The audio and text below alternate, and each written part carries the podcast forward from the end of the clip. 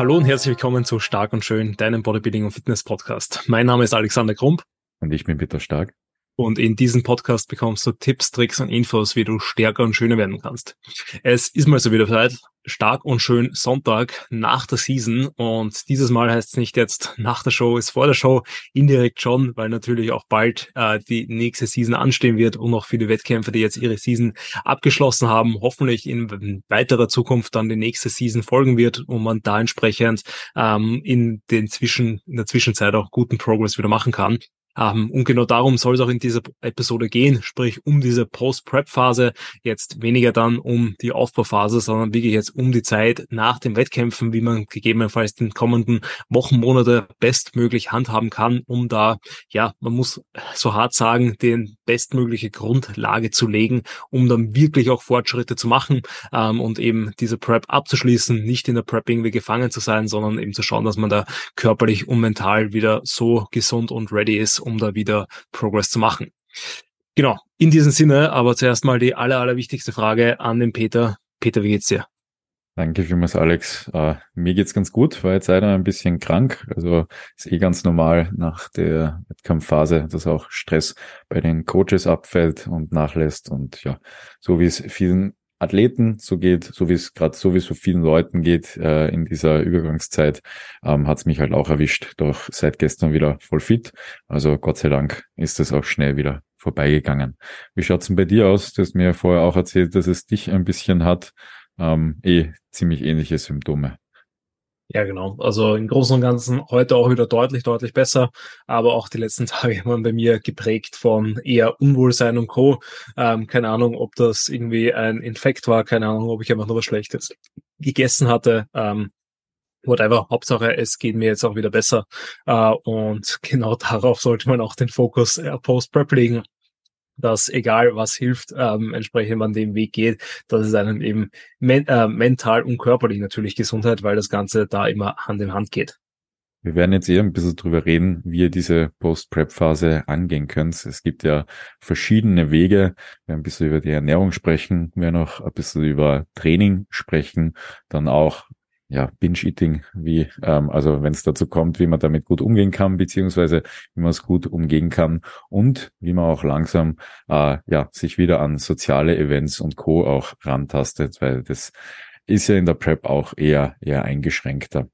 Fangen wir, fangen wir gleich einmal an. Also äh, Post-Prep-Phase gehört halt zur Prep dazu. Auch in dieser Phase muss man einfach noch achtsam sein. Man sollte jetzt nicht zu einem Lichtschalter-Athleten werden, wo man sagt Prep an und dann Prep wieder aus und alle guten Routinen, alle guten Gewohnheiten und Co., die auch außerhalb der Prep einfach gute Gewohnheiten, gute Routinen sind, dann, dann einfach äh, einbrechen lässt und sein lässt. Also da muss man einfach noch ein bisschen aufmerksam bleiben und schauen, dass man so Step by Step wieder unter Anführungszeichen das normalere Leben auch einfließen lässt.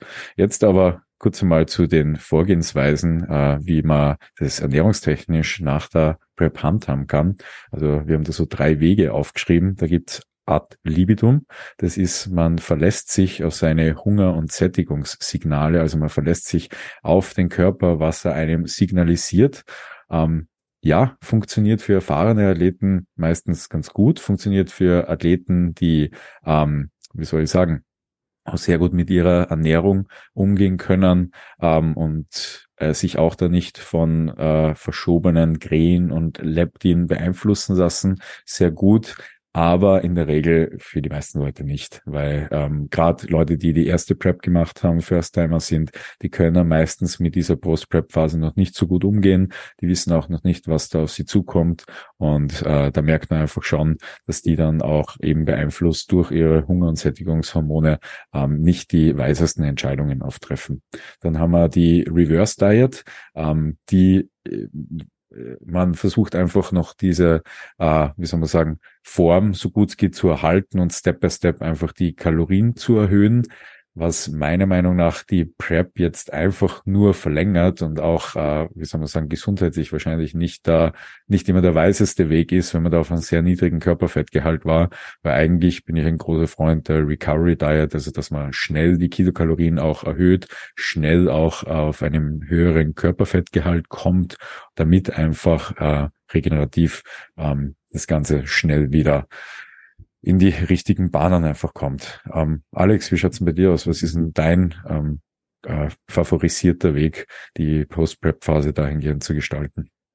Also ich versuche auch mit dem Großteil meiner Klientinnen ähm, entsprechend die ersten acht Wochen, sage ich mal, zu nutzen, die man nach der Prep hat, um da entsprechend so, ja, Donor P, meine acht bis zehn Prozent Körpergewicht draufzupacken, einfach um da, wenn man davon ausgeht, dass man eben bei Männern fünf Prozent, Frauen eigentlich 15 Prozent Körperfett ist, ähm, da wieder ähm, auch in einen normaleren Körperfettanteil reinkommt, wo halt einfach die Hormonproduktion und Co. wieder normal normaler funktioniert, ähm, weil auch wenn Fettgewebe per se äh, jetzt kein, also ich weiß gar nicht, was die genaue Definition ist, ähm, ob es oh, als Organ zählt oder nicht, aber ähm, es ist, hat auf jeden Fall ja auch ähm, Einfluss auf unsere Hormonproduktion, ähm, sprich was so Hungerhormone angeht, Krelin, Leptin, ähm, aber auch aufs, ähm, wenn ich mich richtig erinnere, Östrogen und Co. Sorry, was ich das da falsch habe, bitte selber nachforschen, nachgoogeln, ob ich da jetzt eh keinen Blödsinn erzähle. Ähm, aber um eben entsprechend entsprechend darüber äh, die Form auch einfach mal schneller loszulassen, sich schneller in ein Milieu zu begeben, wo man einfach besser, schneller, gesünder wird, ähm, um da bestmöglich dann einfach ähm, ja wieder Fortschritte machen zu können. Ähm, ich versuche das Ganze auch ähm, schon in der Post-Prep-Phase ähm, den, den Leuten ähm, zu sagen beziehungsweise zu überzeugen, dass sie natürlich nicht komplett ad libitum essen, sondern da das Tracken ähm, hier und da beibehalten, aber Sachen wie soziale Events, Auswärtsessen und Co. Ähm, schon mal probieren zu äh, einzubauen, sprich, dass man da eben mit Freunden essen geht, mit Bekannten essen geht, mit ähm, Familienessen wieder teilnimmt und und und, weil das halt einfach Sachen sind, die in der Prep vielleicht einfach rausfallen und man da auch einfach ja über den Schatten springen muss, diese Kontrolle abzugeben, das wieder zu erlernen, wieder zu erlernen, das auch in seine normale Ernährung zu inkludieren, dass es quasi kein, ich schränke mich komplett ein und bin auf Diät und ich hau mir rein, was geht und bin komplett drüber, sondern dass man da diesen Mittelweg findet, dass man eben so viel isst, wie entsprechend den man kalorisch halt benötigt, um sein Gewicht zu halten oder dass man halt eben kalorisch sein Ziel hittet, um entsprechend Gewicht so ansteigen zu lassen, wie man das haben möchte und da in keines der Extremen hineinfällt, dass man eben mit dem ähm, Körpergewicht plötzlich äh, über alle Maßen hinausschießt oder eben das genau das Gegenteil passiert, dass man sich halt weiterhin komplett einschränkt und darüber dann vielleicht eben noch länger auf Diät, auf Prep ist, als man eigentlich sein möchte oder will, weil eben mit dem letzten Wettkampf ist die Wettkampfvorbereitung vorbei und damit sollte dann entsprechend auch die Diät vorbei sein. Also wenn man da auch auswärts essen geht äh, oder mit Familie und Freunden essen geht, sollte man auch darauf achten, dass es um die Sache geht und nicht nur ums Essen geht. Also man äh, hat einfach wieder mehr Zeit und mehr Energie, soziale Events zu machen, äh, einfach auch wieder schöne Zeiten mit Familie, mit Freunden zu haben. Und da sollte eigentlich der Hauptfokus auch drauf liegen und nicht aufs, aufs Essen und dann aufs Mehressen. Um das auch ein bisschen aufzuklären, äh, falls die Leute nicht wissen, was Leptin und was Kredin ist, wenn man eben weniger Körperfett hat, dann hat man auch weniger Leptin und das heißt, man hat einfach weniger Sättigung. Ähm, Kredin ist das Hungerhormon, das heißt, wenn man weniger isst, dann äh, gibt es mehr Kredin und das bedeutet einfach mehr Hunger. Und deswegen ist auch die Post-Prep-Phase so kompliziert, weil man eben mehr Hunger hat und weniger Sättigung. Und ja, da fühlt man sich halt einfach äh, wie ein Loch ohne Boden beim Essen. Und damit, das muss man einfach akzeptieren und damit äh, gut, gut umgehen lernen. Psychisch natürlich auch immer eine Herausforderung, weil jetzt ähm, so eine ganz, äh, wie soll man sagen, äh, schon eine stressige Phase vorübergeht, wo man einfach auf ein Ziel hingearbeitet hat und je nachdem auch wie die Erwartungshaltung war und wie nachher die ganze Season ausgegangen ist, es wird auch sich auch ein bisschen in der Post-Prep-Phase äh, widerspiegeln. Wichtig ist es, dass man sich auch schnell wieder gewisse Ziele setzt, schnell wieder auch ähm, eine gewisse Richtung einschlägt und nicht komplett verloren nachher in der Gegend rumirrt. Also in dieser Phase auch ganz, ganz wichtig, sich, sich, wenn man einen Coach hat, gut mit einem Coach eben auszutauschen, dem auch äh, wirklich alle seine Gefühle, sein, sein äh, Gesundheitszustand, whatever, einfach alles wirklich äh, auch zu äußern und zu kommunizieren, ähm, weil dieser oder diese einfach schon mehr Erfahrung äh, wahrscheinlich in diesem Bereich auch hat und einen dann gut aus dem Ganzen herausführt. Und man muss einfach damit umgehen lernen, dass eben Gewichtszunahme stattfinden wird. Das ist auch gut so. Man muss in einem Kalorienüberschuss rein, man muss mehr Körperfett drauf bekommen. Ähm, man muss eben sich damit abfinden, dass es am Anfang ein bisschen komplizierter sein wird, Off-Plan Meals zu haben, äh, dann dass auch, ich sage mal, äh, Binges, Overeating vorkommen kann und auch einmal äh, so, so impulsives äh, Verhalten auftreten kann, dass man sich dadurch jetzt äh, auch nicht nicht fertig machen muss, also mindset-technisch auch ganz, ganz wichtig, ähm, da vorsichtig mit sich umzugehen in dieser Zeit. Es zeigt einfach nur, wie hart auch die Prep teilweise war und ja, kann da nur raten, sich, sich mit Leuten auszutauschen, die die Erfahrungen schon gemacht haben, gut da rausgekommen sind und ja, da nimmt man sich, glaube ich, dann extrem viel mit. Was auch wichtig ist, sich das Essen dann auch bisschen einfach zu machen. Also äh, die Routinen, die man vorher gehabt hat, einfach weiter beibehalten. Ich würde jetzt das Essen in der Post-Prep-Phase nicht super aufregend gestalten, weil es einfach noch mehr Food-Fokus einfach erzeugt. Ich würde da eigentlich bei den Lebensmitteln, die man auch in der Prep gegessen hat, also bei den Meals, beim Meal-Timing und Co., bleiben, nur einfach versuchen, mehr zu essen und äh, wie schon gesagt, immer wieder mal ein Off-Meal auch einzuplanen. Da gibt's eh die hedonische Treppe, und äh, die, dieses Wissen kann man auch gut nutzen. Äh, wenn man wenig Essen zur Verfügung hat, dann sollte man eher schauen, dass man äh, das Essen auch nicht zu aufregend macht, damit eben nicht der größte Food-Fokus steigt. Wir sollten auch schauen, dass man sehr sättigende Lebensmittel verwendet und Co. Und gerade wenn man in der Off-Season ist, viel zum Essen hat, dann kann man das Essen ein bisschen anfangen, interessanter zu gestalten und Co., damit man auch einfach mehr Lust immer wieder aufs Essen hat, beziehungsweise das auch äh, ein bisschen interessanter wird. Also da sollte man den verschiedenen verschiedenen Phasen auch bisschen, bisschen wechseln anfangen. Äh, wenn man, also hast du zu, zu Ernährung noch, noch Tipps, Tricks und, und Vorschläge? Ähm, ich würde es genauso machen, wie das, das du jetzt eigentlich auch so beschrieben hast. Sprich die hedonische Treppe, wenn sich darunter die Leute quasi jetzt äh, weniger oder ähm, nichts vorstellen können, heißt einfach, dass man quasi auf den einen Spektrum ganz unten ähm, Sachen hat, die halt ähm, sehr krass sättigen. Ähm, oder ganz oben, ich weiß jetzt auch gar nicht, wie es richtig ist, ähm, aber quasi ganz unten sind die Sachen, die halt sehr, sehr sättigend sind, dass man halt möglichst wenige Kalorien für möglichst viel Sättigung reinbekommt und dann quasi am anderen Spektrum eben das genaue Gegenteil ist, dass man ähm, sehr viele Kalorien sehr ähm, mit möglichst weniger Sättigungsgefühl und Co. reinbekommt, ähm, was beides seine Vor- und Nachteile hat. Also es ist jetzt weder seine besser noch als das andere, weil in der Diät wird das untere Ende auf jeden Fall mehr vom Vorteil sein, im Aufbau, ähm, wenn das Hungergefühl weggeht, dann wird eher das, der obere Teil mehr vom Vorteil sein. Und da möchte man sich quasi würde ich jedem empfehlen, dass man sich da langsam rauftastet, dass man die zusätzlichen Kalorien eben nicht nur in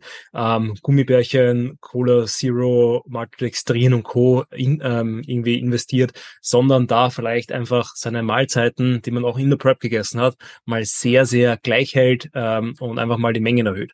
Sprich, dass man da statt 100 Gramm Kartoffeln 300 Gramm Kartoffeln isst, dass man statt ähm, 30 äh, Gramm Cereals 50 Gramm Cereals isst, dass man statt ähm, einen Apfel zwei Äpfel isst. Ähm, also ganz, ganz banale Beispiele, aber ich bin ein Freund von Banalität und Einfachheit, weil man darüber ähm, ja den Essen eben auch nicht zu das Ganze nicht zu sehr glorifiziert und nicht zu viel Wert darauf legt, sondern es einfach so nebenbei laufen lässt, was aus meiner Sicht halt ähm, wichtig ist, dass da Essen immer mehr den Fokus verliert, immer unwichtiger wird und immer mehr nur so nebenbei läuft und immer das der Mittelpunkt des Lebens ist, wie es halt so im, in der Prep gerechtfertigterweise auch am Ende vielleicht ist, weil man einfach ums Überleben kämpft, weil der Körper da ja wirklich die ganze Zeit nach Nahrung schreit.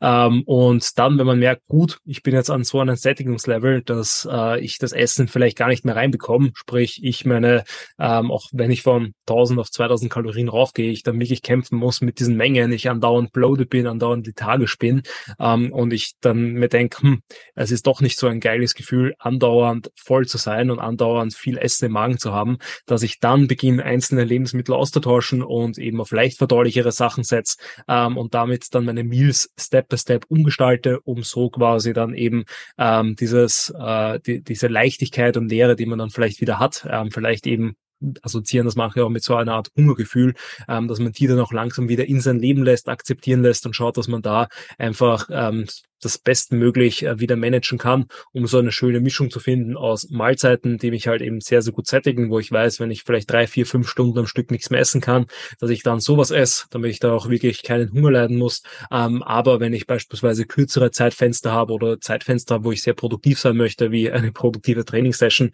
dass ich mir davor nicht 800 Gramm Brokkoli mit, ähm, keine Ahnung was, ähm, 500 Gramm Eiklar reinfetz, sondern ähm, eher schaue, dass ich dann entsprechend auf Sachen setzt, die halt meiner Performance gut tun, damit ich da auch meinen Fokus dann mehr aufs Trainings richte und schaue, dass ich halt da beim Training entsprechend auch wieder meine Performance abrufen kann.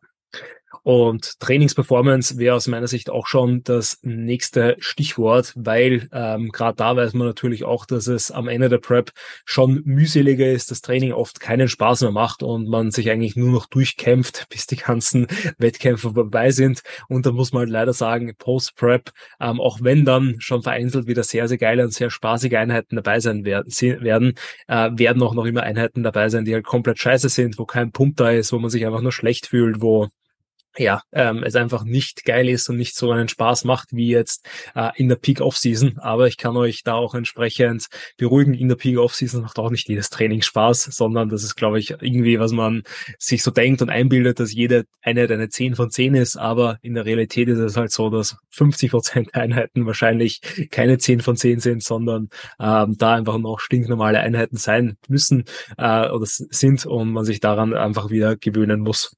Äh, und da würde beim Training entsprechend halt auch dann so vorgehen, dass man sich da auch Zeit gibt, wieder in den Trainingsplan reinzufinden oder vielleicht auch einfach mal eine Trainingsplanumstellung zu machen, ähm, um da eben den Spaß am Sport, den Spaß am Bodybuilding wieder in den Vordergrund zu stellen, anstatt eben zu sehr auf Biegen und Brechen das Ganze durchzudrücken, damit man den Sport auch langfristig entsprechend treu bleibt. Wie handhabst du das mit deinen Kunden, Peter? Also um, ich will auf alle Fälle wieder Freude am Training erzeugen, weil eben die, Let also die letzten Einheiten in der Prep ähm, sind einfach zach und Freude wieder erzeugen. Ich will auch eine Performance-Orientiertheit äh, hervorrufen. Man war ja vorher sehr auf die Form ähm, orientiert, jetzt einfach wieder mehr auf Performance orientieren im Training und Co.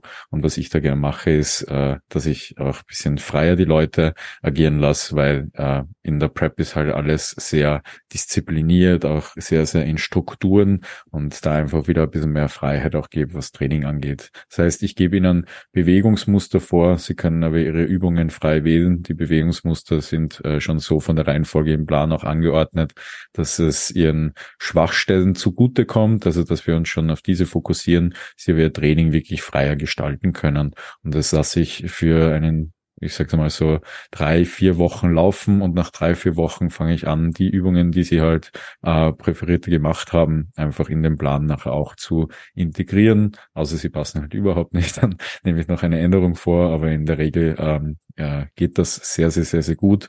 Und dadurch äh, schaffe ich es eigentlich ganz gut, die Athleten wieder ähm, zurückzuholen ins Training und, und ihnen auch, auch, also sie haben sehr viel Freude daran, weil sie am Anfang einfach, wenn sie hart draufgehen wollen, hart draufgehen können, wenn sie ein Volumentraining und pumpen wollen, mehr pumpen können und Co. die Übungen machen können, die ihnen einfach wieder Spaß machen, nicht ewig lang an der gleichen Übung sind, die sie schon über die Prep zum Hassen angefangen haben und da einfach wieder, ja, bisschen mehr Freude, äh, bisschen mehr Spaß und Co. an der ganzen Sache haben. Ich glaube eh, dass du das sehr, sehr ähnlich handhaben wirst äh, mit deinen Clients. Also ich glaube auch, dass du da eben sehr stark auf Freude und auf Performance nachher wieder Wert, äh, nachher Wert legst und, und äh, ihnen aber Zeit gibst, damit sie auch den Kopf dafür haben. Definitiv. Also ich handhabe es eben sehr, sehr ähnlich. Ich schaue, dass ich denen ähm, tatsächlich einen recht generischen Plan gebe. Also bewusst dann noch nicht eigentlich die ganzen Schwachstellen und Co. attackiere, die man wahrscheinlich die meiste Zeit eh in der Prep auch attackiert hat. Also es ist ja in den seltensten Fällen so, dass man während der Prep plötzlich aus seinen Schwachstellen Stärken macht, sondern man sein meistes Leben lang darin investiert, seine Physik so ausgeglichen wie möglich hinzubekommen. Ähm, und ich finde es dann gut, davon einfach mal Abstand zu nehmen, eben sich mental und auch den Körper vielleicht darauf zu resensibilisieren, dass man da mal das Volumen deutlich ausgeglichener ähm, anpa ähm, anpasst, dass man da vielleicht auch Strukturen trainiert, die man sonst so ein bisschen vernachlässigt ausgelegt hat. Sprich, dass man vielleicht als Frau dann auch mal mehr Brustvolumen hat, als man sonst gewöhnt hat, dass man vielleicht auch mal wieder Wadenheben im Plan hat, dass man ähm, als Mann dann eben auch entsprechend vielleicht bisschen Glutvolumen im Plan hat. Ähm, wenn man das nicht mittlerweile eh schon auch standardmäßig hat und und und. Also einfach nur, dass da der Trainingsplan, sag ich mal so, ausgewogener, ausgeglichener habt, ist, so wie ich es eigentlich für Anfänger auch habe, damit man da jetzt ähm, einfach mal kein krasses Volumen für irgendwelche Körperparts ähm, hat, plus eben ähm, der Trainingsplan auch so ausgerichtet ist, dass man quasi sehr schnell mit den Sessions durch ist, dass man nur so ein Minimum an den Anforderungen quasi hat, um da entsprechend dann einfach ähm, ja das Training, wenn es einfach keinen Spaß macht, man das einfach schneller durchbekommt und diese Box einfach ticken kann. Ähm, aber wenn ich mehr Bock habe, dann quasi man die Option hat, auch noch mehr machen zu können und dann eben härter trainieren zu können und co, dass man da natürlich weiterhin ähm, die Gewohnheit ins Fitnesscenter gehen beibehält, was natürlich sehr sehr wichtig ist, dass wir trotzdem unsere drei, vier, fünf Einheiten die Woche vielleicht schaffen.